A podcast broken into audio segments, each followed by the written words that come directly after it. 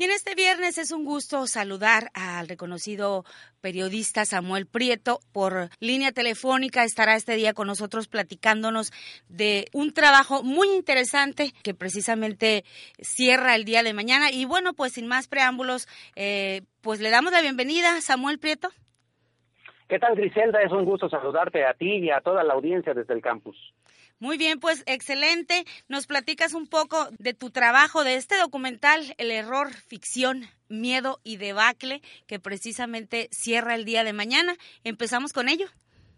Con muchísimo gusto, Griselda. Pues básicamente es un, este es un esfuerzo editorial bastante importante. Es una idea inicial de Benjamín Salinas, el director general de TV Azteca, quien, eh, pues tú sabes, desde 2015 tomó la iniciativa, eh, tomó la dirección de, la empresa y él, pues nos ha instruido de una manera bastante importante a que, eh, pues, hagamos una especie de reinvención de la televisión.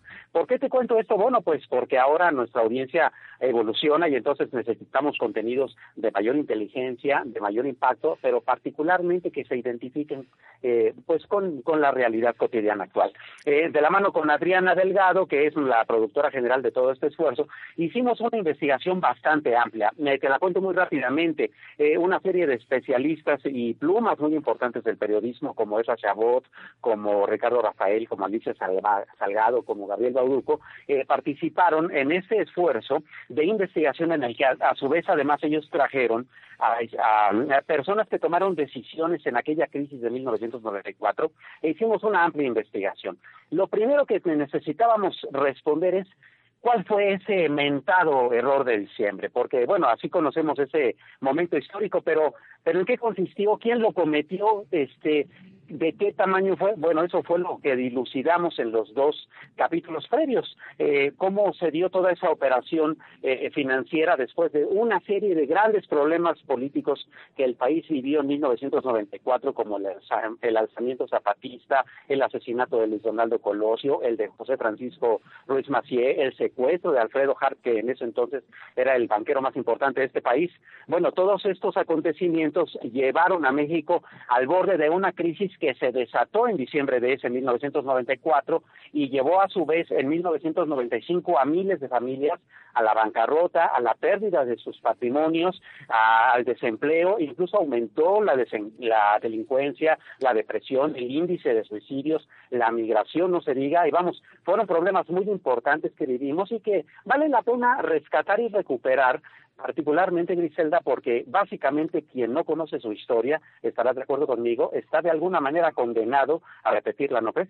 Claro que sí, sin duda alguna, pero aquí hay alguien que, que desde, yo creo, el punto de vista de muchos, hay alguien que nació precisamente en, en este llamado error de diciembre y pues son los jóvenes que están en las aulas universitarias, ellos no saben, nacieron con ello y yo creo que este es un público muy importante porque ahí pueden conocer aquello que pues ya lo traían, ¿no? Y sin saberlo. Sí.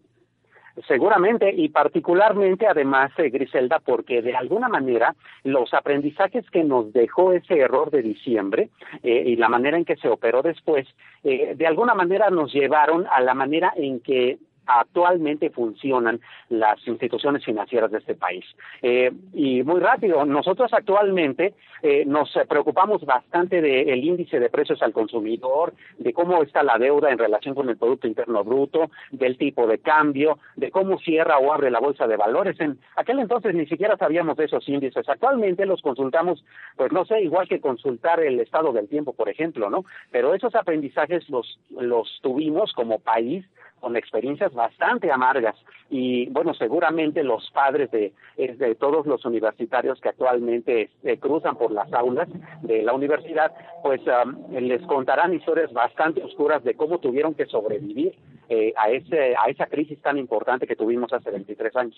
Así es, claro que sí, porque precisamente eh, los padres de esos universitarios apenas estaban iniciando una familia con créditos hipotecarios, con todo tipo de, de créditos para iniciar una vida, ¿no? Ya como profesionales o como o como padres de familia. Es correcto. Y además, bueno, como las tasas de interés, imagínate, un, una comparación muy, muy somera.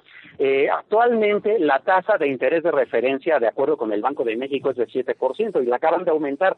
Y ya en el nivel macroeconómico ya nos preocupamos, ¿no? Porque pues esa misma tasa de referencia el año pasado estaba en 4%. Bueno, en marzo de 1995 era de 110%, es decir, por cada peso que tú debías, tenías que pagar anualmente un peso con 10 centavos adicional entonces, imagínate el tamaño del problemón que traíamos como país y cómo tuvimos que salir adelante, pero además un cuestionamiento importante, Grisela, y es en ese contexto tuvimos que rescatar como país a los bancos, a los 18 bancos que entonces ya eran empresas privadas. Entonces, como por qué había que rescatarlos si eran empresas privadas, ¿qué no eran nada más importantes los ahorradores?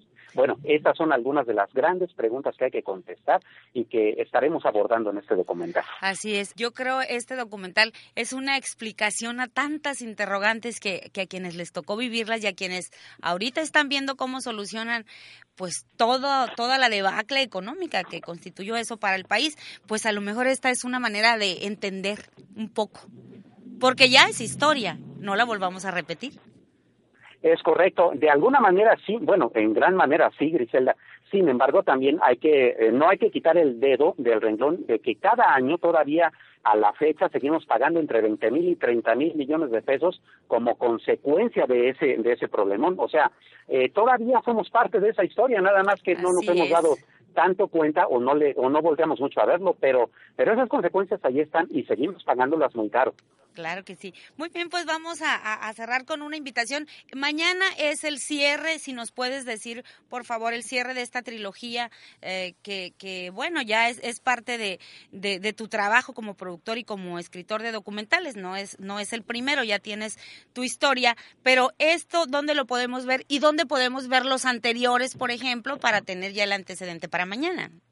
Con muchísimo gusto. Mañana nos vemos, si te parece bien, a las 11.30 de la noche en Azteca 13, que es el canal 1.1 de la televisión abierta digital. Y bueno, para todos nuestros amigos universitarios que gustan de ver también la televisión a través de su dispositivo móvil favorito, lo tendremos en tiempo real en azteca13.com diagonal documentales, que es también el sitio web en donde se pueden ver nuestros episodios anteriores de esta trilogía importante, El error, ficción, miedo, debacle, además de nuestros documentales anteriores.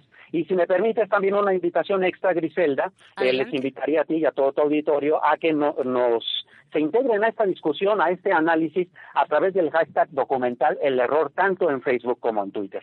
Muy bien, pues muchas gracias Samuel Prieto por tomarnos la llamada en este día. Con mucho gusto, Griselda, un placer saludarte. Igualmente, que tengan una excelente tarde. Igualmente.